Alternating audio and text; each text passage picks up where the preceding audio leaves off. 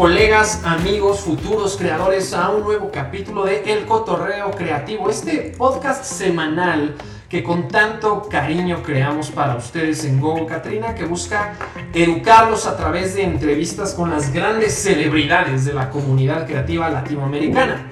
Y esta semana tenemos, no a uno, pareciera que es martes, ojalá lo esté escuchando el martes, tenemos a dos invitados muy especiales representantes de Mecha Studios, quienes acaban de lanzar un videojuego 100% mexicano, Neon City Riders. Tenemos con nosotros a Héctor y a Pogo y les pido por favor preséntense ustedes con nuestra audiencia, quiénes son y, qué nos van a contar. ¿Qué hubo? ¿Qué hubo? ¿Qué onda? Yo soy Héctor, soy tech artist, technical artist de aquí de Mecha Studios, ubicados en Jalapa, Veracruz. Eh, y yo soy Pogo, bueno Jorge García, pero la gran mayoría me conoce como Pogo y pues tenemos como un chingo de roles. Los míos básicamente son eh, director, programador, game designer, eh, PR y un chingo de cosas más. Pues bienvenidos y muchas gracias por, por regalarnos una hora. Creo, creo que es, es un, un, momento muy padre para platicar porque no tiene mucho que lanzó Neon City Riders. ¿Hace cuánto que vieron el, el botón de publish en, en Steam y en las demás plataformas? Sí, que dijo, no, de entrada también se me pasó este, agradecerte por la invitación. Eh, la neta, qué chido, está, bastante chingón la, la, idea y el concepto del podcast y pues un gusto estar por acá, canijo. Eh, y como mencionas, salió hace poquito el juego, realmente el, la fecha de lanzamiento exacta fue el 12 del mes pasado, que fue marzo, pero pues tiene menos de un mes, apenas vamos a cumplir la siguiente semana, entonces prácticamente hace tres semanas está publicado y disponible en todas las plataformas. 12 de marzo, menos de un mes, qué locura. ¿Cuánto, cuánto tiempo estuvieron trabajando en Neon City Riders? Uh, poquito más de tres años, ¿no, Héctor? ¿Como tres y medio? Sí, nos echamos tres años y medio más o menos, incluyendo pues la eh, pues el prearmado de las ideas que tuvimos este de Pogo y yo hasta pues creo que cuando se fundó realmente o ya se estableció seriamente que fue contra nuestra campaña de Kickstarter. Sí, como tres y medio. ¿Qué, qué, locura, pues de verdad felicidades, o sea, no, no me imagino lo que se siente, bueno, sí, sí, sí, sí me imagino el maravilloso ese momento después de tres años y medio, decir, ¡pum! Ya está, qué pedo, tres años y medio de mi vida, mi arte listo para que el mundo lo consuma. Y no, no, no me quiero adelantar, pero es que me hypea. eh, gracias. Pero gracias, eh, pues estaría chido, ahora sí que, que, empezar por el principio. ¿Cuál es el, origin story de Neon City Riders de Mecha Studios? Eh, ¿Ustedes desde hace cuánto se conocen? ¿Cuánta gente es en el estudio? ¿En qué momento deciden hacer un juego? ¿Su primer juego? Y eh, em, empezamos por ahí, platíquenos un poco, un poco de eso. Pues básicamente eh, justo con Héctor fuimos los primeros que fundamos lo del estudio. Ahí lo conozco desde hace como 12 años, un poquito más tal vez. Siempre fuimos así como compañeros de, de retas, de, echar, de invitarnos así a echar la reta en la casa y demás. Creo que nos conocimos en las tocadas, ¿no Héctor? Ajá, en tocadas jalapeñas acá. Ajá, de, de, punk y ese pedo. Sí, y de ahí este, pues ya echábamos retas muy seguido eh, y cada quien tenía como su propia chamba. La neta es que la diferencia de edades entre Héctor y yo sí es algo, ¿no? Son que como, ¿cuántos años nos llevamos? Como, pues, nueve, ocho. No, creo que menos, pero pues bueno, en ese entonces era, pues cada quien estaba ahí en su, en su escuela, yo estaba en la secundaria, creo que tú ya estás en tercer carrera. ¿Cuántos años tienen? Yo tengo 33. Órale, órale. 28. sí, sí, es una buena diferencia, ¿no? Ah, bueno, 5, güey. Creí que era más, pero, pero, es que, pero es que sí se sentía más porque en aquel momento también cuando yo ya tenía en, en 2017 mi propia, bueno, no mi propia, sino mi chamba, tenía ahí una chamba en oficina, este, estudié sistemas, entonces trabajé para el gobierno varios años y posteriormente me pasé a sector privado, eh, pero realmente pues nunca me acabó como de cuadrar mucho el, el chambear proyectos en los que no podía involucrarme más, ¿no? O sea, nunca me gustó mucho la idea como de nada más prestar servicios, Siempre quise como el poder también proponer hacer cosas, el poder también expresarnos a través de, lo que hacíamos. Entonces, eh, por ahí de 2017, la neta tomé la decisión de, ya dejar estas chambas y de iniciar algo propio. Y como toda la vida, pues los videojuegos siempre han sido como nuestro pasatiempo favorito y ha sido parte importante de, pues, al menos de mi vida y creo que de Héctor también. Eh, pues lo más natural fue eso, como crear algo relacionado con videojuegos y viendo también como otros proyectos que lo habían logrado, especialmente en Estados Unidos y demás, ver que había juegos hechos por ejércitos de una persona o de dos, eso se me hizo como bastante chido y muy accesible. De hecho, recuerdo muy bien que el videojuego que me empujó y que me inspiró mucho a, a que era algo como factible hacer cosas indies de, un alcance o de un scope eh, mediano, robusto, fue Hyper Light Drifter cuando terminé ese juego, la neta sí me sentí como muy inspirado. Aparte también después de haber visto eh, anteriores años de Indie Game The Movie, pues también fue como algo chido e inspiracional. Pero sí en 2017 o 2016, no estoy seguro. En, en, julio fue cuando dije, la neta sí voy a armar un estudio.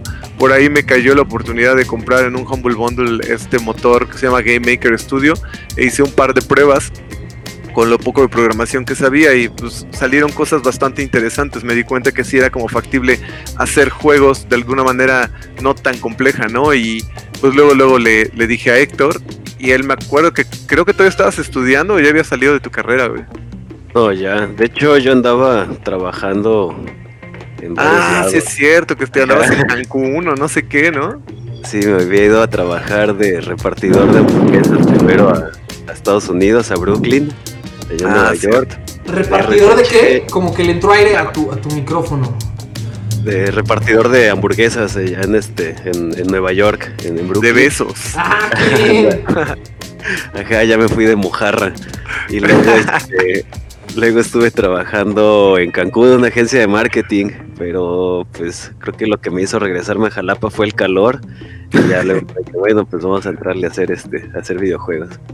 Simón, y, posteriormente, pues ya con Héctor ya habíamos trabajado un par de veces en proyectos, pues no tan formales, o más bien no, no profesionales, pero sí formales. Teníamos por ahí una banda de chiptune que se llamaba Vespeon.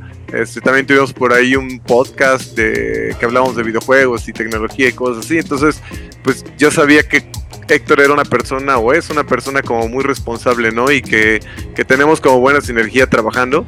Entonces lo invité y, y, bueno, más que invitarlo, le propuse la idea y luego, luego me dijo que sí nos reunimos, comenzamos a trabajar como en qué es lo que podíamos armar, comenzamos a anotar en un pizarrón como ideas que queríamos integrar para nuestro primer producto y obviamente eran cosas que nos habían influenciado mucho de chicos, ¿no? Como toda esta cultura pop de los 80s y 90s, películas también de ciencia ficción, este videojuegos también que jugamos mientras crecíamos como de arcade o de consolas como Super Nintendo, ¿no? Y especialmente Final Fight, películas como The Warriors, este cosas sci-fi como Akira, cosas de ese tipo, Tortugas Ninja. Entonces decidimos tratar como de mezclar todo eso en un videojuego y lo que se nos hizo como más natural fue crear un action adventure basado obviamente en, celdas clásicos, ¿no? Como Link's Awakening y esta onda. Este, quisimos también implementar este género como de cyberpunk que terminó siendo medio post cyberpunk más bien muy influenciado también de onda de pandillas como con Final Fight 1, 2 y 3, este, con eh, la película The Warriors, de hecho de ahí viene como mucho de lo de las pandillas del juego y demás, y lo de los Torfs, y este, comenzamos a trabajar, eso fue en finales de 2016, ¿no Héctor? Sí, más o menos. Creo que sí fue en 2016 Estoy checando justo porque la neta ya. Ajá, sí fue en, 2016. Entonces comenzamos a trabajar y bueno, ninguno de los dos tiene como una formación profesional de gráficos. Eh, ahí hacemos lo que podemos, pero el que tomó en ese momento el rol fue Héctor y hacía un trabajo bastante decente pero también nos dimos cuenta de que entre dos nos iba a costar muchísimo trabajo poder alcanzar un, juego del scope que queríamos hacer. Que la neta, viendo en retrospectiva, pues no sé si fue lo ideal para nuestro primer proyecto, a hacer un juego de este tamaño, que al final de cuentas, digo, dura 10 horas el juego, no está tan, tan cortito, y pues nos tomó 3 años hacerlo, este, matándonos, ¿no? Entonces, sí fue un, producto eh, que para ser el primero probablemente fue muy grande, pero pues no nos arrepentimos tampoco de ello. Pero también nos dimos cuenta rápido de que entre dos, pues ni de chiste le vamos a poder terminar. Entonces eh, nos acercamos a Josué, que a él lo conocíamos también de las tocadas y que justo es este, o era compañero de la escuela de Héctor, van los dos en la misma escuela de diseño. Y pues lo invitamos y rápidamente nos dijo también que sí. Afortunadamente él no estaba comprometido como laboralmente, le interesó mucho el, proyecto y desde entonces los tres le hemos estado dando eh, pues, con todo nuestro empeño y, profesionalmente. Eh, posteriormente lo que mencionabas, eh, ya que teníamos como amacizada la idea y todo y que comenzamos a trabajar estilos gráficos y demás y que logramos por fin tener como un producto que reflejara el trabajo de los tres y lo que realmente queríamos aspirar eh, como equipo. Eh, nos dedicamos a crear un demo para de esa manera poder mostrarle a, la banda lo que queríamos hacer, eh, cuáles eran nuestras intenciones como estudio también, y decidimos hacerlo a través de un Kickstarter, no solamente para financiarnos económicamente, sino también, como te mencionaba, de alguna forma como marketing, para que las personas conocieran al estudio y el videojuego. Entonces, a mediados de 2017, después de un montón de meses de chamba y de poder crear un juego, un demo, que viéndolo también en retrospectiva está medio pinche, pero funciona porque te muestra también como la idea básica del juego, la idea estética, el, concepto de personajes, este, la narrativa y todo. Eh, con eso logramos afortunadamente después de un mes también bien duro de estar empujando, mostrando, compartiendo, este, viajando y todo, eh, logramos financiar una campaña de Kickstarter, ¿no? Que de hecho justo estamos revisando eso hasta la fecha, sigue siendo la campaña más exitosa de videojuegos en México que está al 150%, pero que ojo también, ¿no? Es, estas cifras y el hecho de que siga siendo la más exitosa no significa que fue como un dineral o que fue un, un, éxito al financiar completamente el desarrollo del juego, que es también algo de lo que queríamos platicar un poco, ¿no? Como las realidades económicas en cuanto a, a las expectativas que uno tiene de realizar esta clase de financiamientos. Eh, lo que pasó con nuestro Kickstarter es que eh, la meta que nosotros definimos fue en base a un research que hicimos de eh, Kickstarter similares que también fueran de videojuegos y que estuvieran enfocados en una audiencia eh, especialmente mexicana. Eh, obviamente la economía de Estados Unidos contra la mexicana son muy distintas, ¿no? Y no solo eso, sino también la cultura de la manera en la que consumimos. Eh, para Estados Unidos es como súper intuitivo y muy fácil y de todos los días. Bueno, en México ya tal vez hoy, pero en 2016 o 17 no era tan fácil como ahorita que se animaron a meter la tarjeta de crédito o los datos a cualquier página, ¿no? O que se acostumbraron a dar dinero por un proyecto que tal vez salieran un año o dos años después, si es que salía, ¿no? Entonces, eh, eso nos costó un montón de trabajo lidiar con, con ello y el poder también como pues de alguna forma corroborar con las personas que éramos personas de fiar, ¿no? Y que sabíamos que la neta creo que hasta la fecha ni sabemos lo que hacemos bien, ahí vamos aprendiendo, pero convencerlos de que teníamos idea o que éramos como, como potencialmente un, un, buen estudio de desarrollo de videojuegos y que necesitábamos del apoyo, especialmente económico de ellos. Entonces la meta que fijamos fue en ese momento 150 mil pesos, me parece. Este, y la financiamos como te mencionaba al 150%, lo cual se reflejó en estoy abriendo justo ahorita eh, la campaña, pero me parece que fueron 125. 125 mil. Ajá. Ajá, 200, 225.740 pesos con 369 patrocinadores. Este, y bueno, aunque suene como una buena cantidad de, dinero, la verdad es que esa cantidad eh, se tuvo que, obviamente un porcentaje se lo queda a Kickstarter, otro porcentaje es de la... ¿Qué, porcentaje se queda a Kickstarter?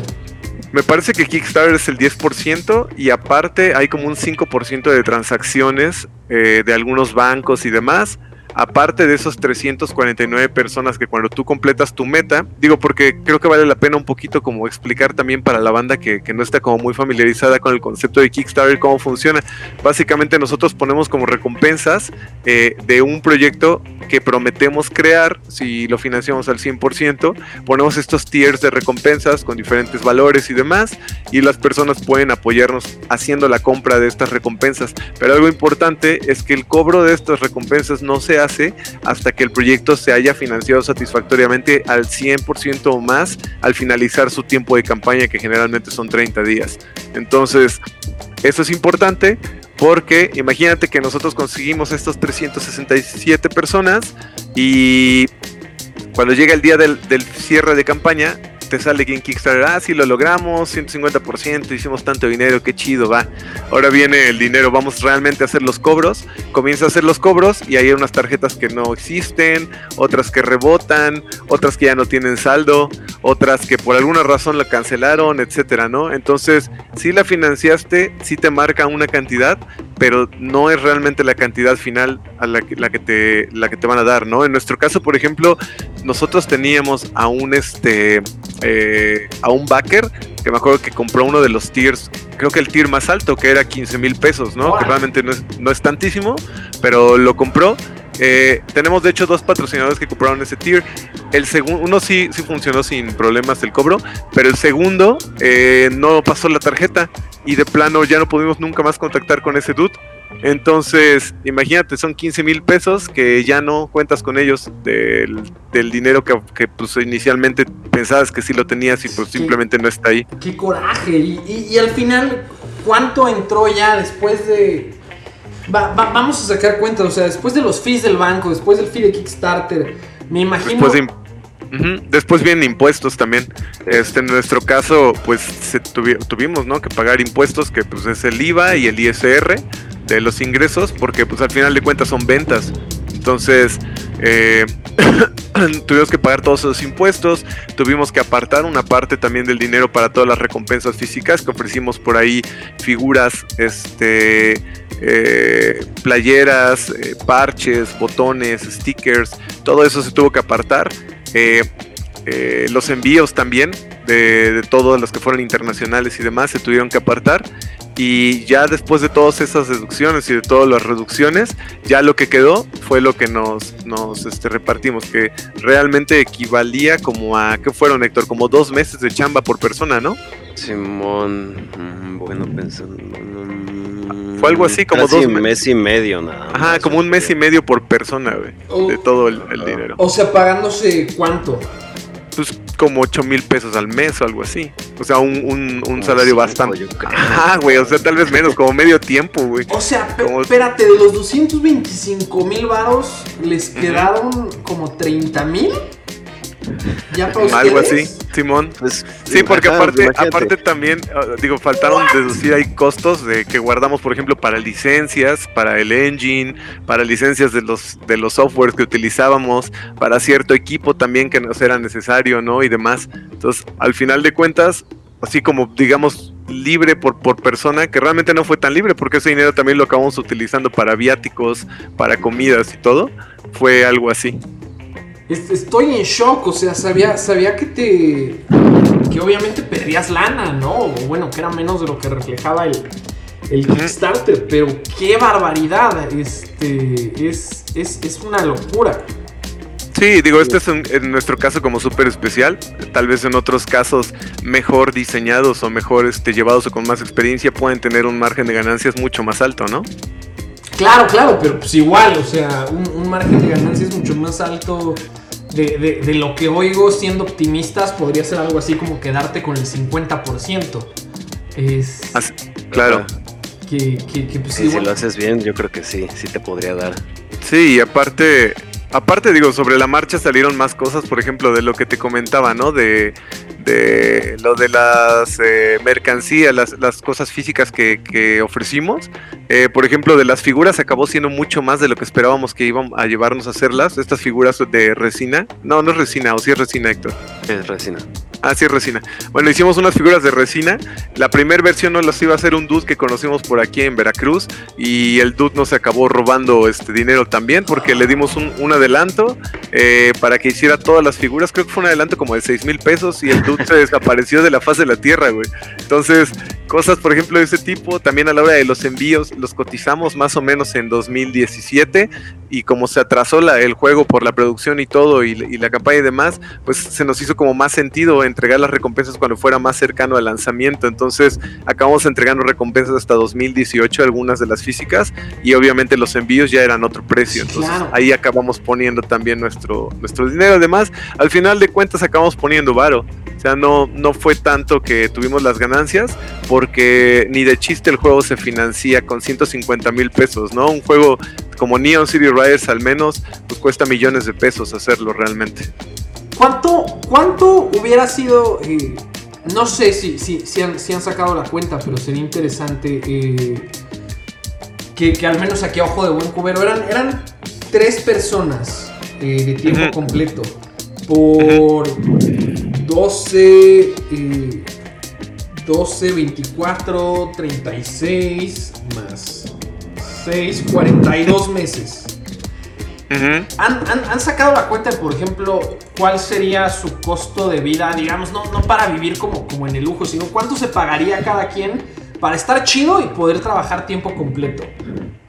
No lo hemos sacado eh, formalmente, pero pues me imagino que el, el, costo del juego, o sea, lo que hubiera, lo que a mí me hubiera gustado ganar así súper chido y que, que, si hubiéramos sacado ese dinero ya libre, güey, de Kickstarter para hacer el juego y que hubiera dicho, ah, pues sí estuvo chido, es redituable y nos fue muy chingón, pues hubieran sido al menos, no sé, dos millones de pesos o, o, algo así. No, pero, pero al mes, al mes. O sea, por ejemplo, tu sueldo mensual para que estés chido viviendo en, en, en Veracruz. Eh.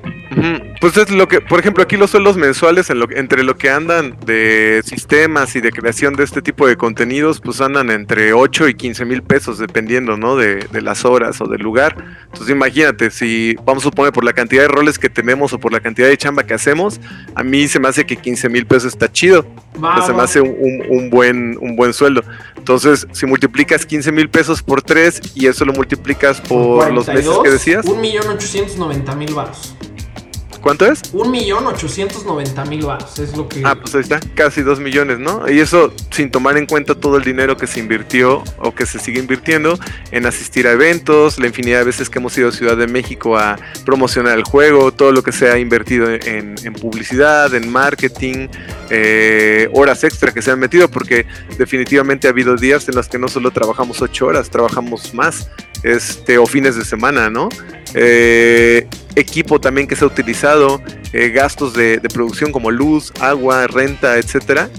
Es más de eso, probablemente. Claro, claro. Ahora, ahora la, la pregunta. Eh, no, no voy a decir del millón, voy a ser más específico. La pregunta del millón ochocientos noventa mil varos. ¿De qué, ¿De qué chingados vivieron estos tres años y medio lo que está en el desarrollo? ¿Cómo, ¿Cómo le hicieron? Porque al final del día, para, en mi opinión, esa es la pregunta importante, ¿no? Porque muchos queremos dedicarnos a esto tiempo completo y es, híjole, ¿cómo, cómo, cómo le voy a hacer? Tengo, tengo que comer, tengo que pagar renta, tengo obligaciones. Y más que sobrevivir, quiero vivir, ¿no? Este, con, con dignidad, no con lo mínimo. Eh, claro. Tres años y medio es un chingo. ¿Cómo, cómo le hicieron? Pues agarrando chambas eh, de freelance y así, pues yo estoy trabajando, pues estuve trabajando un buen rato acá con una este con un periódico local. Eh, pues haciendo edición de video, motion graphics y cosas así, igual gráficos para redes y cosas así. Eh, pues la neta, pues muy chido, porque eso fue, la neta es una empresa que pues, me dio, me dio demasiada libertad para trabajarles así en medio tiempo y eh, a distancia. Pues al principio igual tuvimos que, cuando en Meca Studios trabajábamos en home, home office, ¿no? Ahorita en este momento lo estamos este, haciendo otra vez, pues por las medidas pertinentes de, de contingencia. Y pues estos, estos dos, la neta, pues muy chido, muy abiertos. Con eso fue lo que me pude este, sustentar un buen rato. Y después de eso me atropellaron y cobré un buen seguro. igual. ¿Qué? bien, no demasiado bien. Espérate. Eh, paréntesis, ¿esto cuándo fue? Eso fue, yo creo que cuando comenzamos el. Qué gran timing, güey. sí, fue de hecho casi casi cuando terminamos lo del Kickstarter, me parece. No recuerdo muy bien. Además de que te fuiste a aventar a propósito a la avenida, güey. no, pues sí, güey. Hay que hacer de todo por el arte. Qué cabrón, güey. Y. Sí, bueno, pues es que me atropellaron en la bici, entonces recobré la bici y pues sí, sí es, es una... Era, bueno, es una muy buena bicla que la neta sí le cobré ahí al, al, señor que me, atropelló, no lo dejé que se fuera y no lo solté hasta que me lo pagaron y pues bueno, ahí me pude comprar otra bicla más y pues pude pagar la renta ahí como dos meses creo. Órale, órale, no, pues sí, sí fue, sí fue un desarrollo muy, muy punk, ¿no? Que se ve reflejado desde donde se conocieron en el juego, la manera de financiarse. Este... Sí, igual en mi caso también yo tenía varo ahorrado de que ya o sea, ya me no me sospechaba, sino que más bien sabía lo que era invertir en un nuevo proyecto, ¿no? Y tenía dinero ahorrado de, las otras chambas. Afortunadamente, antes de renunciar a esas chambas, sí las trabajé con furia y tenía dos chambas simultáneas. Entonces pude ahorrar un poco y aparte, pues me iban cayendo muy de vez en cuando algunos freelances de programación que trabajaba los fines de semana o en las noches. Este, y pues de ahí fuimos sacando. Oye, que por cierto, también quería decirte, perdón si, si se escucha en mi, en mi micro como mucha respiración o algo así, es que tengo un poquito de tos y me cuesta un poco de trabajo como hablar mucho, pero este no vayas a pensar que estoy como cansado o aburrido, ¿eh? No. Bueno, cansado, cansado sí estoy, pero no por el podcast, ¿eh? Por el podcast estoy con mucho gusto. No hay, no hay rollo, no hay rollo, no te, no te preocupes. Eh, ojalá, ojalá te sientas mejor, digo, el, el, cuidado que puedas tener con la respiración, pero pues así es esto, este. No sí, te, canijo. No te preocupes, carnal. Y. órale, qué, qué, qué, qué, qué buena historia. Y entonces tú también tenías este, pues, otras chambas mientras hacías el juego. Ah, Héctor o yo? Tú, tú, tú. Eh. Ah, no, yo no, yo me dediqué al 100% al juego, si no, no nos hubiera dado tiempo en tres años. Ok, ok. ¿Y, y el tercer chavo de cómo le hacían? Eh, Josué igual, o sea, hacía lo mismo que, los demás, tomamos como ligeros freelances, pero no eran chambas como que nos tomaran tantísimo tiempo, eran como algún mandadito, por ejemplo, a él, a, Josué supongo que le pedían, no sé, ilustraciones o cosas así que se podía echar en una noche o dos. Este, y por mi parte igual, la chamba que me caía era, no sé, un sitio web o algo así que con ganas pues me lo he hecho en una o dos noches también. Sí, claro. Entonces, cosas de... Sí, más o menos así fue como fuimos este, aguantando estos años. O más, bueno, no fuimos, estamos aguantando estos años. Ese, ese, es un consejo que, siempre doy y quiero, quiero subrayarlo para, decirlo como más puntualmente cuando se acerca como gente a, preguntarme, ay, ¿cómo vivir de la creatividad? ¿Qué, qué, hacer? Eh, eso, eso que mencionas es un consejo que, que puntualmente doy que es Toma, toma chambas aburridas, pero seguras que puedas cobrar caro. Y que esas chambas te paguen la beca de eh, tu tiempo libre, ¿no? O sea, calcula cuánto necesitas para, para, para vivir y de ahí búscate un cliente aburrido, porque son los únicos que pueden pagar bien, un, banco este, o algún otro lugar eh, de, similar, vaya, nada, nada muy emocionante y cóbrales lo que necesitarías para vivir tiempo completo, pero solo vendiéndoles la mitad de tu tiempo. Al, menos es la estrategia que yo intento usar y que me parece usaron y... pues, Sí, está, está, bastante cool. Igual también seguro hay otros métodos, o sea, el que nosotros nos fuimos fue como a lo, a lo Warrior y creo que también una de las filosofías o la filosofía principal en Meca Studios también por la que fundamos el estudio es por tener como libertad, ¿no? Principalmente en, todo en todos los aspectos. Entonces, eh, el buscar como un financiamiento privado creo que tampoco fue como una opción porque digo, seguramente que en un financiamiento privado hay, hay, muchos términos a los que puedes llegar y demás, pero lo que no quisimos nosotros arriesgar era como tener a alguien atrás que nos estuviera inyectando dinero a cambio de tomar decisiones que influenciaran como esta parte creativa sobre la que nosotros teníamos o tenemos total control, ¿no?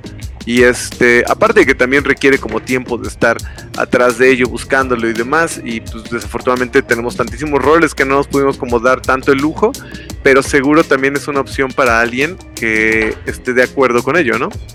Sí, claro, y tiene, tiene sus, puntos buenos este, y, puntos malos. En su momento, hace muchos años, cuando yo hice mi juego, lo hice con, inversión privada. eh, y efectivamente tiene, tiene sus, sus, sus detalles y es al, final del día creo que se trata de qué concesiones quieres hacer, ¿no? Si, si quieres hacer concesiones respecto a tu producto, pues está bien tomar, tomar dinero de, inversión privada. Si quieres hacer o si no tomas inversión privada y lo haces al Warrior, pues vas a tener que hacer concesiones en tu estilo de vida, ¿no? Pero claro. Todas toda decisión tiene un costo y creo que al final del día la lección o, o, lo importante es que esos costos siempre los asumamos con conciencia, ¿no? No tomar las decisiones al chile, ¿no? Como, como veo que ustedes lo hicieron. O sea, no, no lo tomaron al chile, sino que con conciencia dijeron, pues, güey, igual y, y, va a estar medio culo un año o lo que sea, pero voy a tener mi libertad y voy a tener mi, mi filosofía punk en, en mi juego y en mi vida. Sí, sí, la, neta sí. Y, creo que, como mencionas, este, pues depende también mucho de lo que quieran hacer con el juego. Y es como súper respetable también hacerlo de otra manera, ¿no?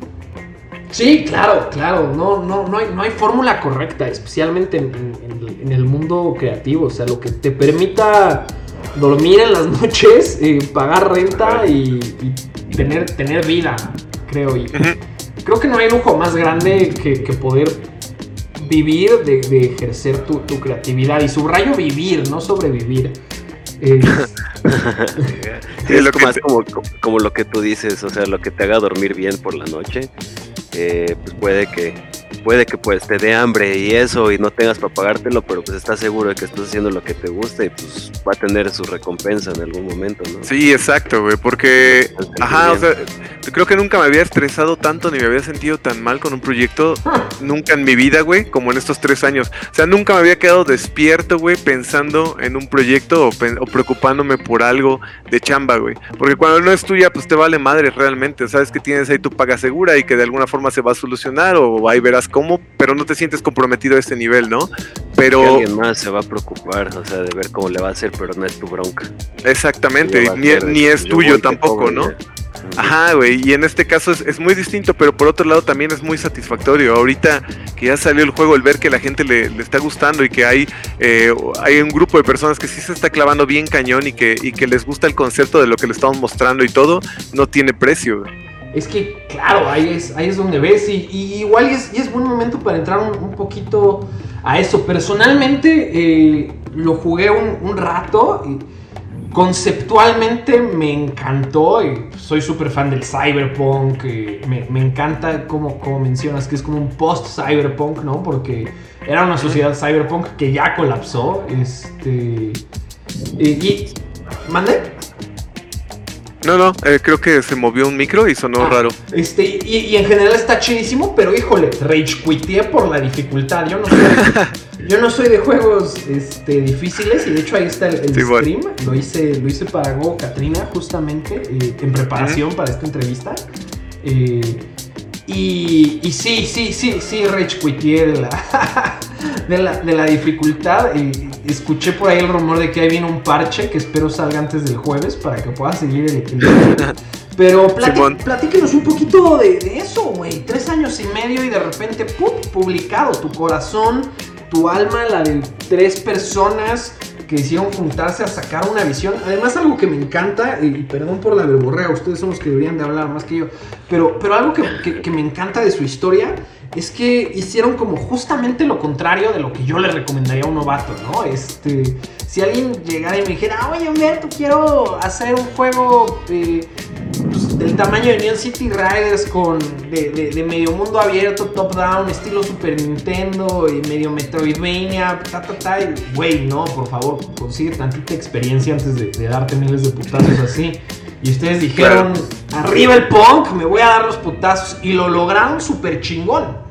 Eh, Gracias. Entonces me encanta. Eh, pero cuéntenos del, lanzamiento, qué han aprendido, qué filosofías de diseño de juego tomaron para, llegar al, juego al que llegaron. ya me callo, hablen 10 minutos. gracias, viejo, muchas gracias. Este, mira, la verdad, ah, nos sentimos como súper súper, o nos sentíamos más bien en lanzamiento súper satisfechos con el producto que teníamos en ese momento, porque eh, desde el inicio, como mencionas, el juego es difícil, la neta está diseñado para ser de esa manera y creo que también tiene mucho que ver como el, concepto y el, y el, target al que apuntamos desde el inicio. Eh, nuestro juego obviamente no solo eh, trata de de parecerse a juegos retro en su estética, ¿no? Sino también en cuanto a gameplay y demás. Eh, y sí, la dificultad pues es algo que va como muy ligado del juego. Lo que creo que sucedió ahorita en lanzamiento es que mucha banda, eh, como dices, se enamoró con el concepto del juego, le gustó muchísimo la, estética y todo, y le quiso entrar, probablemente siendo como un nicho eh, distinto al que nosotros estábamos apuntando. Entonces llevó eh, a que muchos eh, de los newcomers que entraron a este, a este juego o que no estuvieran acostumbrados a, juegos de la vieja escuela, si hicieran como este Rage Quit, ¿no? Que dijeran, puta, está muy perro esta madre o no entiendo para dónde moverme, ya no sé para dónde irme, ¿no? Y creo que también una parte importante del juego que desde el inicio definimos y que que quisimos como mostrar y experimentar con ello fue darle más libertad al usuario, no llevarlo de la mano como en los juegos actuales, no mostrarle eh, un marcador en el mapa y decirle aquí es a donde tienes que ir ahora. Entonces, no volverlo como un, juego de mandados, sino volverlo o, darle como un playground en donde este usuario pudiera eh, experimentar y explorar a su propio paso, aprender también del entorno, conocer cada uno de los territorios poco a poco, este, irse sumergiendo en la historia, conocer a los personajes este, importantes, ayudarlos eh, y explorar básicamente, ¿no? En, cualquier dirección que quisieran. Eso fue una parte que dentro del, del lado de game design me costó muchísimo trabajo el poder crear como este game design por capas, por así decirlo, de adentro hacia afuera, en donde el centro del juego, que es el Neon District, que es el área donde inicias, te permite moverte en ciertos niveles hacia afuera o ciertas capas sin tener que contar con habilidades, ¿no? Y posteriormente se van desbloqueando algunas capas de acuerdo a las habilidades que vas eh, obteniendo e incluso algunas capas requieren más de dos habilidades. Entonces, hacer este diseño eh, o este level design por capas de adentro y fuera, personalmente me costó mucho trabajo y fue eh, rehacer muchas veces partes del juego hasta que se sintieran bien y demás, con tal de darles como esta sensación de libertad, ¿no? Y hay muchos usuarios que les encantó, vemos reviews, por ejemplo, nos envían correos, mensajes o hay tweets o hay gameplays, donde hay banda que está enamoradísima de este concepto y que le encanta el sentirse libre pero por otro lado también hay, hay, personas que se sienten perdidas, ¿no? Y que se sienten frustradas porque no, no, hay nada que les esté indicando, o bueno, sí hay algunos indicios, pero no hay nada como in your face que les esté diciendo tienes que ir aquí con una, con una flecha que les esté parpadeando. Y también entiendo a esa clase de usuarios, ¿no? Porque estando como en el mundo que estamos ahorita donde tenemos acceso tan fácil y tan rápido a tanto contenido, te es difícil como poder comprometerte con un juego tantas horas o, dedicarle tanto tiempo a explorar cuando tienes muchísimo contenido que todavía tienes que jugar de otras cosas. Entonces, cada vez nos volvemos como jugadores un poco más desesperados, por así decirlo, que necesitamos como esta guía y esta... Eh, como decirlo, pues esta satisfacción inmediata, ¿no? De, de, hacer cosas como cada vez más rápido. Entonces, lo entiendo también y digo, de alguna forma, pues también soy esa clase de jugador ahora. Eh, tampoco tengo ahora tanto tiempo para jugar, entonces puedo, puedo decir que peco, por así decirlo, de lo mismo, ¿no? De que si empiezo un juego y no siento como ese engagement o no siento como un progreso rápido, pues puedo votarlo, puedo decir, este juego no está chido, este juego no tiene esto bien, ¿no? Y, y digo, hemos tenido como estas, estas eh, eh, opiniones mezcladas. Lo, afortunadamente la gran mayoría han sido positivas. Mucha gente le gusta el juego, le está gustando muchísimo y lo ve como también con este eh, contexto, ¿no? Decir, ah, pues mira, está súper chido y la neta, pues no, lo hicieron tres personas con colaboradores, está, está bastante chido, Pero también hemos tenido estas personas que dicen, el juego está horrible, güey, porque no entiendo para dónde irme, o me matan muy rápido, o yo no estoy acostumbrado a esta clase de experiencias, ¿no? Entonces, pensando como en estos dos eh, públicos, dijimos, bueno, si ya le invertimos tres años y medio de nuestra vida, y conocemos perfectamente el juego porque nosotros lo hicimos, tenemos acceso a las herramientas y todo, creo que vale la pena que le invirtamos un poco más de tiempo, que escuchemos todo este feedback, porque pues obviamente también somos eh, nuevos, ¿no? Aunque ya llevamos tres años y medio, nunca habíamos publicado un producto y seguimos aprendiendo, ¿no? Muchas cosas, especialmente en la parte de game design. Entonces, después de todo este feedback que escuchamos, decidimos meterle más tiempo y dijimos, bueno, vamos a fixar algunas cositas, vamos a darle unas pequeñas ayudas al jugador, vamos a agregar algunos detallitos, vamos a publicar pulir algunas partes de game design que definitivamente sí estaban eh, muy, muy rough o muy ásperas y que necesitaban pulirse ya viéndolas con, con gameplays de, de otras personas o muchos gameplays externos.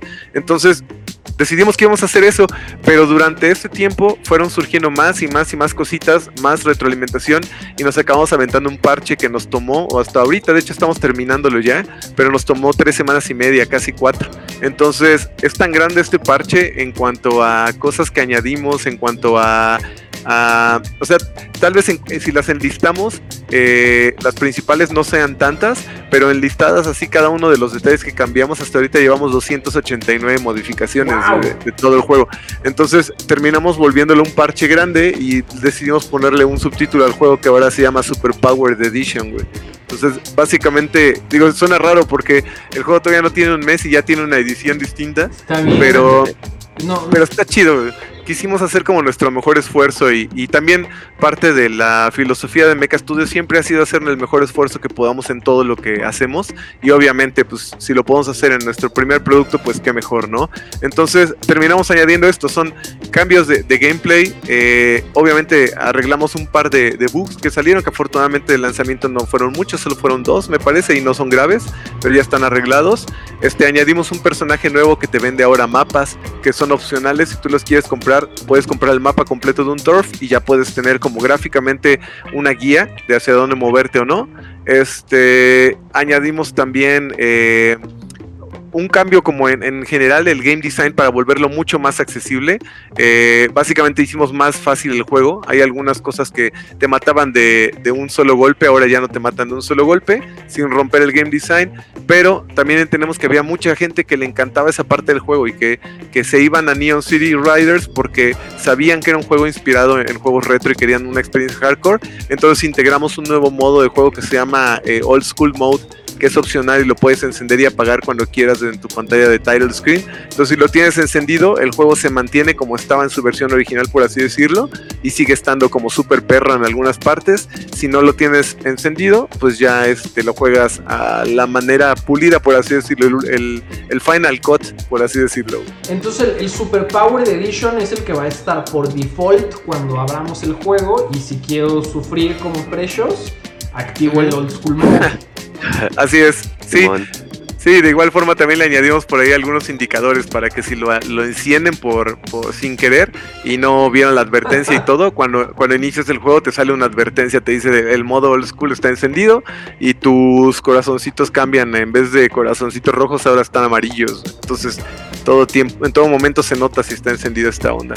Creo, creo, creo que me parece muy admirable como en lugar de responder con aprensión hacia su visión eh, original, deciden responder con, con, apertura y empatía hacia los jugadores como yo, que Rich Coutier, ahí está mi gameplay.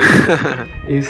es que, ¿sabes que Para nosotros es más importante que sea divertido el juego para el usuario final. O sea, obviamente el juego lo hicimos para nosotros de alguna forma y, y para nosotros la versión original está perfecta y nos encanta y está súper chido.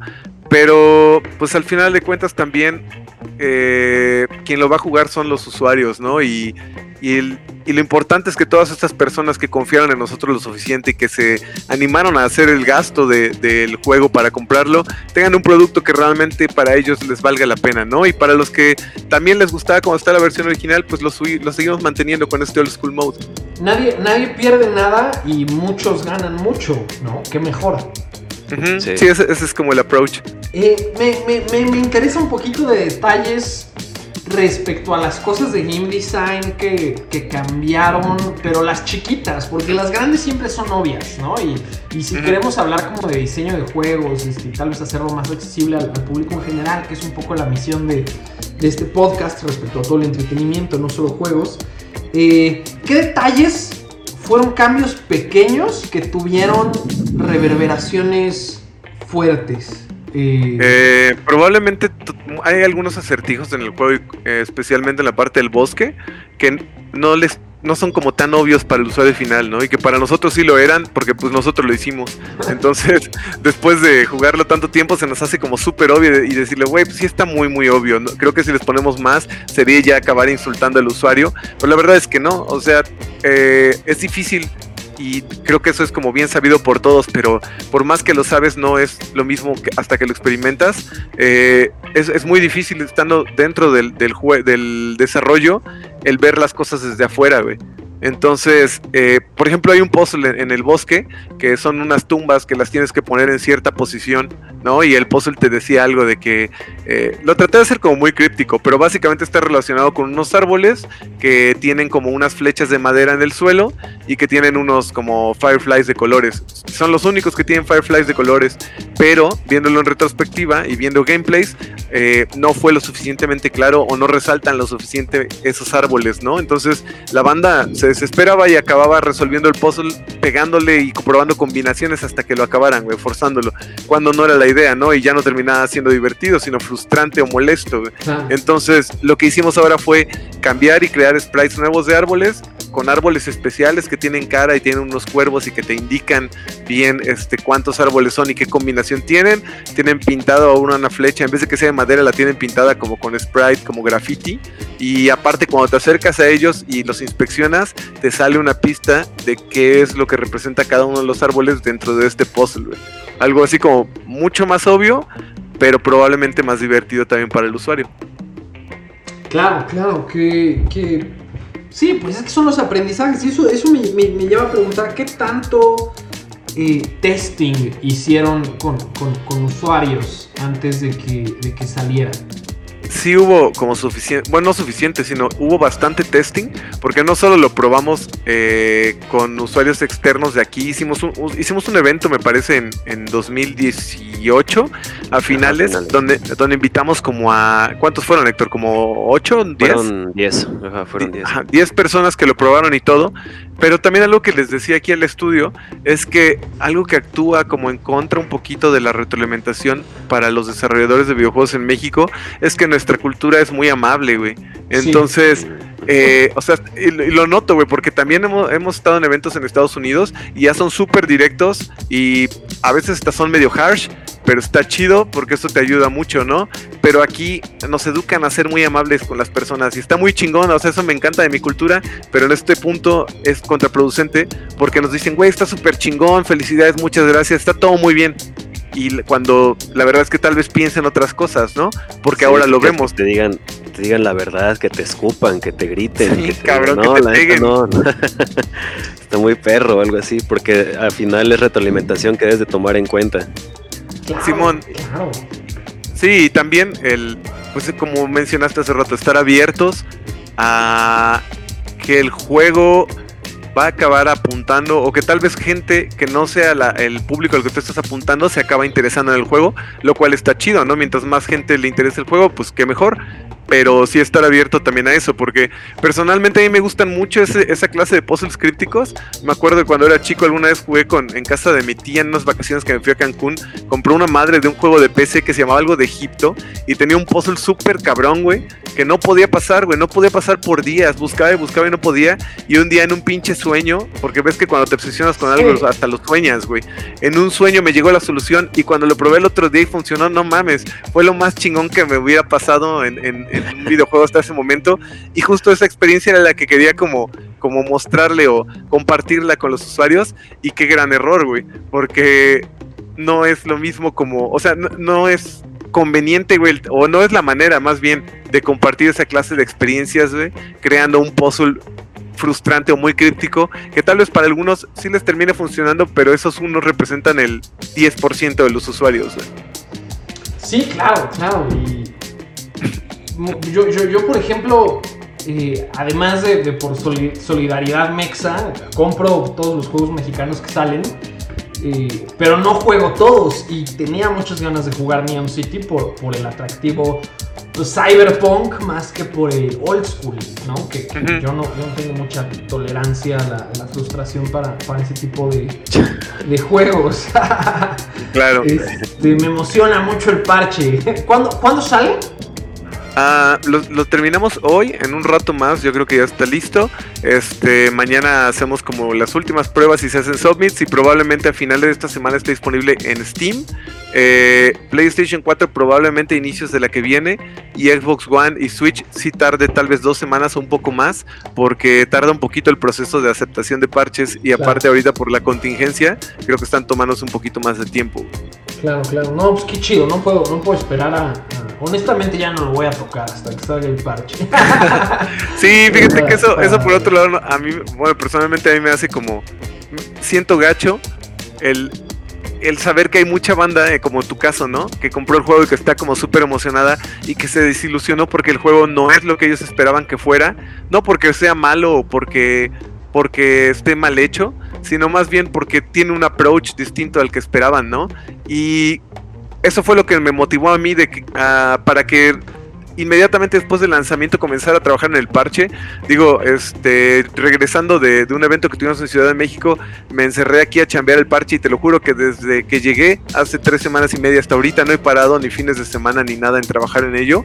Pero para, justo para eso, para que lo tuvieran lo más pronto posible y aún así va a tomar un poco más de tiempo, ¿no? Y digo, desafortunadamente hay banda que ya se hizo la idea del juego y que dice, no, pues este juego es esto y no le voy a dar otra oportunidad o ya no quiero probarlo y ni modo, ¿no? Porque también si no hubiera salido el juego como salió originalmente, no nos hubiera inspirado a hacer toda esta modificación y hacer todos estos cambios para el nuevo parche.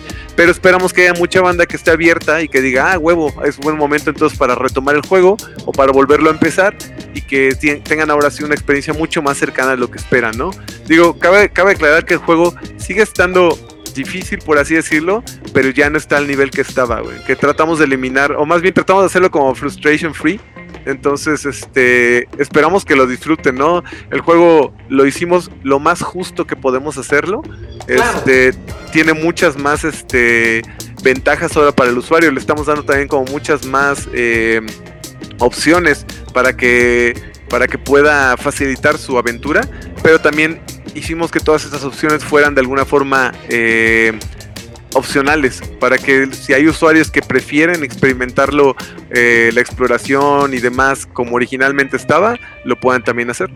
Claro, me, parece el, enfoque correcto, ¿no? Porque permites que cada quien lo juegue como, como quiere jugarlo y que cada quien encuentre su propia diversión. Eh, claro. Una, una, una, pregunta, eh, a ver, medio, medio filosófica. Imagínense que, se despiertan mañana, un día después de que, te atropellaron, Héctor, ¿no? Porque no queremos, quitarte el varo del seguro. un día después de eso, ¿qué harían diferente? ¿Qué, ¿Qué aprendieron? ¿Qué se llevan de Neon City para su siguiente juego? Sea, si tuviéramos como toda esta experiencia por alguna mágica razón en nuestro cerebro. Sí, sí, sí, digo, es, una manera mamadora de preguntar qué aprendieron para su siguiente desarrollo.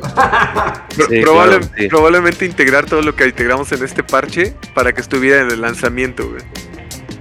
O sea, eso, eso es lo que yo, yo hubiera aplicado, el, el, el hacerlo de alguna forma no más fácil, sino más accesible para más personas y con estas opciones que en aquel momento sí tuvimos como la idea de hacerlo, pero no le dimos adelante porque ya no teníamos tiempo. O sea, la neta es que ya estábamos quemadísimos, güey, de, de chambear tres años y medio.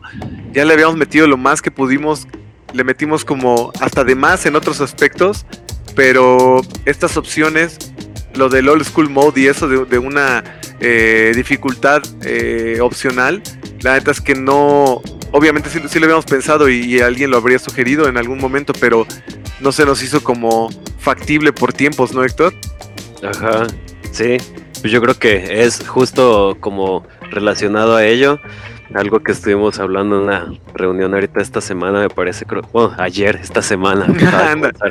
Nuestro postmortem, ¿no? Este, ajá, fue de que, pues quitarnos eso de que, pues que le cueste trabajo a la banda pasarlo. Sí, es que también, siendo, honestos, había algunos momentos en los que ya estábamos tan quemados y todo, que sí sabíamos que tenía flaws el juego, bueno, no flaws, sino que estaba difícil algunas partes y que habría gente que tal vez no se le hiciera como tan accesible y en vez de rehacer como varias partes o cambiarlo y todo, nuestro approach fue, güey, pues el juego, es, o sea, la banda sabe que es, un juego eh, inspirado en, en, onda retro que va a estar perro, pues que les cueste y que, les, y que sea lo que busquen, güey. Y la neta es que eso fue un muy mal approach, que debimos en aquel momento decir, güey, pues no, o sea, hay que tratar de hacerlo accesible y, y la dificultad que está muy pasada de, de madres, volverla opcional. Claro, claro, claro. Es pues es, parte del crecimiento, ¿no? Que, uno va teniendo como, artista, como desarrollador, especialmente en los juegos, que es, un medio interactivo, ¿no? Es, el único medio que el usuario experimenta en primera persona. Es, el medio, no voy a decir que es el único que está en conversación con su audiencia, pero es el que tiene la conversación más directa. Eh, claro. Y, creo que, que el aprendizaje que mencionan es es uno, uno muy fuerte, ¿no? Justamente el... Creo, creo que se concentra en, aprender a escuchar más que en, enfocarse en decir a huevo lo que quieren decir como lo quieren decir. Y sí, y en aceptar... No, sí, sí, dale está, chido, está chido hacer algo para ti, pero al final de cuentas, pues la banda que lo va a consumir es la que te va a dar de comer, güey. Entonces, Exactamente, eso es lo que iba a decir, güey. a toda la gente. Sí, y el, y el aceptar que los, tus productos no son tuyos, güey. Sí, claro. que cambió el mercado. El, el mercado ya es totalmente distinto y pues si quieres sobrevivir a esto, pues, no, no te puedes aventar a un nicho específico nada más. O sea, puedes, pero pues ahí, ahí te va la bendición.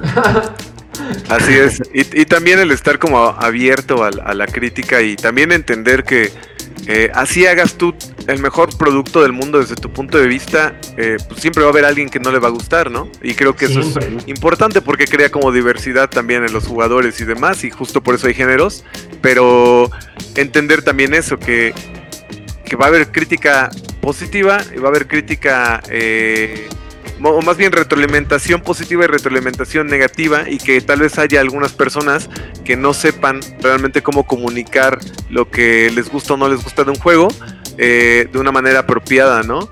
Eso es lo que al menos a mí sí me pegó un poco porque viendo reviews y demás, digo, el juego obviamente tiene flaws y eso estamos como muy conscientes de ello, por eso también le metimos a lo del parche y todo. Y así te, eh, o, sea, me costó mucho trabajo, a pesar de que ya sabía que iba a haber, que iba a haber gente que le iba a encantar e iba a haber gente que le iba a odiar, güey.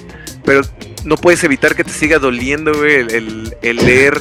Ajá, no puedes evitar eso, güey. O sea, aunque tengas 50 críticas positivas que te digan, güey, el juego está bien chingón, un 9, el juego está chingón, 8, el juego está chingón, 95, güey, o 70 o 100, güey siempre te va a doler ese pinche 4, güey, o ese pinche 3 contra los otros 20 o 30 9, ¿no? Y creo que es importante porque personalmente ese, ese, esa crítica de 30, de 20 o de 40, no sé, es la que me motiva a decir, güey, podemos hacerlo mejor, cabrón. Entonces podemos también eh, no solamente enfocarnos a este nicho, vamos a tratar entonces de satisfacer a un nicho más amplio y vamos a tratar de volverlo más accesible para que más personas puedan también disfrutar de algo que a nosotros nos costó tres años poder comunicar, güey. Claro, claro, totalmente, totalmente. Qué, qué manera tan correcta de de verlo. Y eso de enfocarse en lo negativo, tristemente, es, un, feature de la, psicología humana, ¿no? Y, sí. lo único que podemos hacer es darle la vuelta y, usarlo como motivación para, algo positivo, que es como ustedes claramente lo hacen.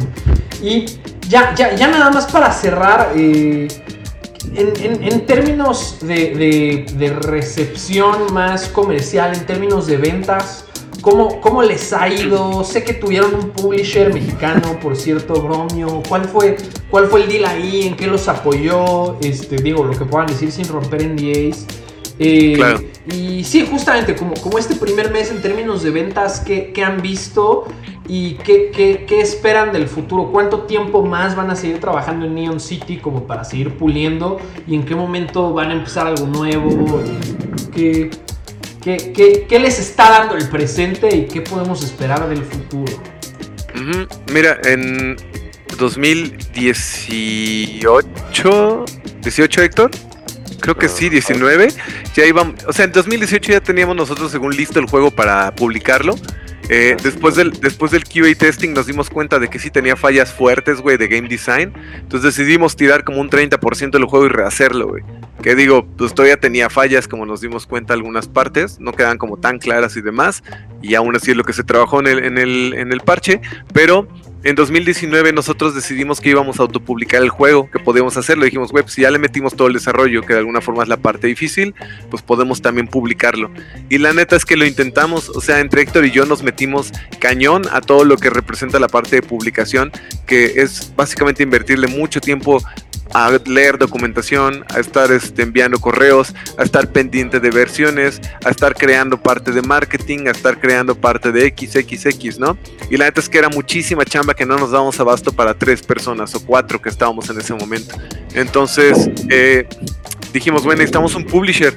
Obviamente, eh, te digo, la, idea original era autopublicarnos, pero afortunadamente estos brothers de Bromio con quienes nos llevamos muy chido y tenemos una relación de, de, ya tiempo, se acercaron y nos dijeron, oiga, nosotros queremos comenzar a publicar juegos y demás, nos gusta mucho el concepto de Neon City Riders y pues les proponemos la publicación. Entonces, eh, a nosotros nos pareció una súper buena idea porque aparte de respetarlos a ellos como publishers, los respetamos también mucho como desarrolladores. Personalmente, Pato Box se me hace un juego muy, muy bueno. Creo que, que este incluso le falta visibilidad aquí en el país porque es uno de los productos más chidos que hay mexicano y, y, mucha banda no lo, no lo peló ni lo conoce y eso se me hace este pues gacho. Entonces. Otro juego que, eh, por cierto, reboté por la dificultad que oso admitirlo. ¿De Pato Box? No pasé del güey que estaba en el caño. Ah, Simón, eso está chido. Borutki o algo así. Y eso, y eso que ahí estoy de NPC en el casino. Ah, ¿Ah Simón. Sí, y fíjate que también mucha banda. Bueno, ese ya es otro tema, luego lo, tocaremos. El punto es este que estos brothers eh, se nos acercaron y pues trabajamos con ellos y son como súper. Tienen una, una ética laboral muy buena. Eh, eso nos gusta muchísimo y aparte tienen el plus de que son desarrolladores. Entonces en la parte técnica, pues saben también qué onda, ¿no? Tal vez no tengan como tanta experiencia con Game Maker Studio, pero si saben desarrollar juegos, pues ya tienen varios. Entonces, eh, nuestro deal fue ese de publicación y en la parte de porteos, eh, como se nos vino el tiempo encima, también nos pudieron afortunadamente echar tantito la mano en algunos detalles para PlayStation 4. Este, yo me encargué prácticamente de toda la versión de Switch y la de Xbox One y la de PC, y ellos nos echaron la mano con algunos detalles de pruebas y demás de publishing de la de Play 4. Entonces, eh, por esa parte también estuvo muy chido. Eh, y pues terminamos publicando con ellos, lo cual fue una experiencia muy buena. Eh, hicimos o, estamos haciendo un trabajo en equipo muy bueno desde nuestro punto de vista y nos sentimos como súper satisfechos y chido de no solamente tener con ellos una relación laboral, sino también una amistad bastante chida. Son tipazos, son tipazos.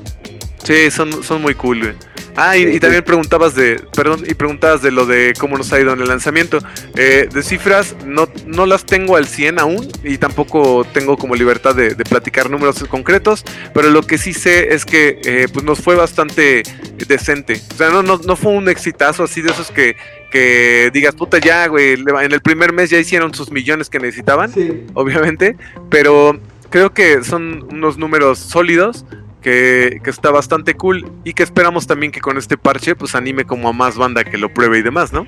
Claro, ojalá, ojalá, al menos de, mi parte cuente que ayudaré a, comunicar el, nuevo parche. Gracias, viejo. Gracias. Este, pues listo, realmente creo que, creo que no, no me queda nada más. Se, se, se cubrió todo, desde la historia punk hasta el game design eh, algo, algo que a ustedes les, les gustaría agregar pensando que este es un podcast dirigido a gente que algún día aspira a crear como ustedes lo han logrado.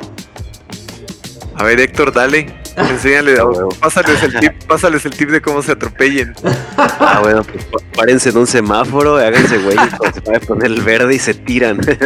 Ah, se suben a la bici y aceleran, pero caigan de lado, ¿no? Ese, ese fun fact está muy procuren bueno. Caer, procuren caer bien, no se lastimen las cosas. No, pues la neta, la neta es bien chido ver que la comunidad igual anda creciendo. De, pues ahorita los últimos eventos que hemos tenido, pues pues obviamente hay pues, gente nueva cada vez que vas, que empieza a conocer el producto y todo eso. Pero algo bien chido que ahorita sucedió en el último evento que tuvimos fue que varios chavos llegan que quieren pues, ser youtubers o streamers y así. Eh, pues llegan con sus camaritas y todo eso y pues les empiezas a platicar del proyecto y de cómo pueden ser tus cosas y pues los motivas a hacer lo que quieren ellos relacionado a videojuegos, ya sea hacer streams, reviews o, incluso desarrollar. Y pues hubo ahí como, pues como unos 5 o 6 yo creo que se quedaron así de que pues no mames, les voy a comprar cosas, no porque, pues, obvio me interesa el juego, pero pues me interesa más, pues, la filosofía que ustedes tienen, la motivación que le quieren dar los demás, pues, porque se siente chido que alguien, que alguien, este, te diga, pues, que la neta está fuerte, está difícil, pero se puede hacer y que te motiven, ¿no? Que afortunadamente también a nosotros nos, nos pasó con este, pues, con los otros desarrolladores que hay aquí en México y eso, ha habido muy buena hermandad y pues eso, echarle pues para, para entrarle. Solidaridad, ¿no? Es, es, es, lo que les decía, yo todos los juegos mexas los, los compro justo por eso. En, en, algún momento eh, me, me, llegó el, digo, por ser parte de la prensa, el comunicado de Bromio, ¿no? De, ay, si quieres código de reseña de Neon City, nada nos dice. Y yo, no, güey, es juego mexa, ese se paga, no mames. gracias, gracias, güey. Sí, canijo, y justo como dice Héctor también, creo que lo más importante es saber que, o que es más bien también importante acercarte a la comunidad. Afortunadamente en el desarrollo de videojuegos la comunidad es muy chida, es muy abierta, nosotros nos llevamos muy bien con, todos los desarrolladores que conocemos y, todos son la neta un amor, son, son muy chingones. Por ejemplo están los brothers de Lienzo, que creadores de Mulaka, son muy muy chidos y muy abiertos. Eh, Bromio obviamente son muy muy chidos. Este Fire, eh, Hyperbeard también es muy chingón y siempre anda ahí pendiente. Este hay, hay, banda muy muy chingona de todos los estudios. Están los de Navegante, este están eh, Ogre Pixel. Hay un chingo en México que todos están como muy abiertos, son una comunidad muy buen pedo, o somos una comunidad, tratamos de serlo, muy compartida y eso es importante, güey, el apoyarnos y el no tener miedo y tampoco... Eh, también quitarnos como esa mentalidad que afortunadamente no ha aparecido en la comunidad, pero creo que no está de más decirlo, la mentalidad de, pensar que ver a los demás como una competencia en vez de verlos como una comunidad, ¿no? Eso está, está gacho, porque a veces eso te puede cerrar mucho como la perspectiva de qué es lo que, lo que puedes o no puedes llegar a hacer eh, como potencial de tu proyecto. Y también por último, que sepan que, o al menos en nuestro caso muy específico, ha sido tres años muy, muy difíciles, La neta nos han costado muchísimo trabajo, nos ha costado mucho varo, nos ha costado mucha salud, güey, este, mucho tiempo, pero definitivamente, o al menos hablo por mí y espero que por Héctor también, eh, es lo que nos gusta hacer, y no me veo haciendo otra cosa. Y aunque sea muy, muy difícil, aunque sea muchísimo más difícil, que estar haciendo páginas web para terceros, eh, prefiero hacer esto mil veces, porque nos trae una satisfacción que ninguna otra cosa nos trae, o al menos a mí, nos, nos presenta un medio de expresión que es único, ¿no? Para nosotros y que conocemos muy bien desde chicos y que siempre hemos querido utilizar y que afortunadamente ya podemos eh, ponerlo como plataforma para comunicarnos con otras personas que también les interesa y eso para nosotros no tiene precio pero sí que, quede muy claro que es muy difícil y que quede también muy en claro que esto no es queja, ¿no? Ni que nos estamos haciendo los mártires o los sufridos, simplemente es como, simplemente es como la realidad. o sea, la neta porque... sí, está, está, cabrón, o sea, es, es difícil, ¿no? Y te digo, no, no lo decimos como para que la banda diga, ay, pobrecillos, hay que apoyarlos. O sea, no, no es eso. Más bien es que se animen, güey, a entrarle, aunque está cañón, es posible, güey. O sea, porque no solamente nosotros lo hemos logrado, hay muchos estudios que también les ha costado un huevo y que ahí tienen sus productos y están chidos. Entonces, eh, pues que les sirva como motivación el ver banda que estamos aquí y que si ustedes afortunadamente juegan Neon City Riders y dicen, ah, pinche juego, yo podría hacerlo mejor, eso es lo que queremos, güey, que venga banda y que diga, órale, pues demuéstrenlo porque nos hacen falta juegos más chidos, güey, y que nos enseñen también a la industria cómo hacerlos, ¿no? Entonces, pues que se motiven y que le entren para que crezcamos juntos como una industria chingona en el país. Qué chido, qué chido. Pues muchísimas gracias, queridos. Eh, fue, fue, fue, una hora, fue una hora bien chida, creo que con, mucha sabiduría. Y pues con esto nos despedimos. Les, les agradezco de verdad muchísimo y les mando un fuerte abrazo. No, hombre, muchas gracias a, ti, canijo. también. Sí, un abrazote de parte de todo el estudio y gracias por el espacio, güey. Cuídense mucho, nos vemos.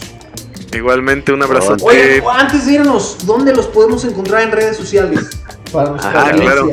A ver, Héctor, échatela. Eh, Facebook, bueno, todas nuestras redes, nuestro- nuestras redes sociales nos pueden buscar como Mecha Estudios, Mecha Studios, Mecha Studios, escribe Mecha, la, el Estudios va sin la E, todo pegadito y así estamos en Instagram, en Facebook, en Twitter en y Tinder. nuestro en Tinder, Eh, nuestro sitio web igual Mecha Studios o pueden buscar neoncityriders.com y ahí los los mando a nuestra página. Y pues igual cualquier plataforma digital de, de este Sony PlayStation Sony perdón PlayStation Xbox y Nintendo Switch en las tiendas digitales pueden buscar el juego Neon City Riders ahí está baratito y pues para unas buenas horas de no frustración de diversión Listones, pues ya saben dónde encontrarlos, dónde encontrar el juego y que no les vaya a dar miedo. eh, para cuando escuchen esto, el parche ya va a estar.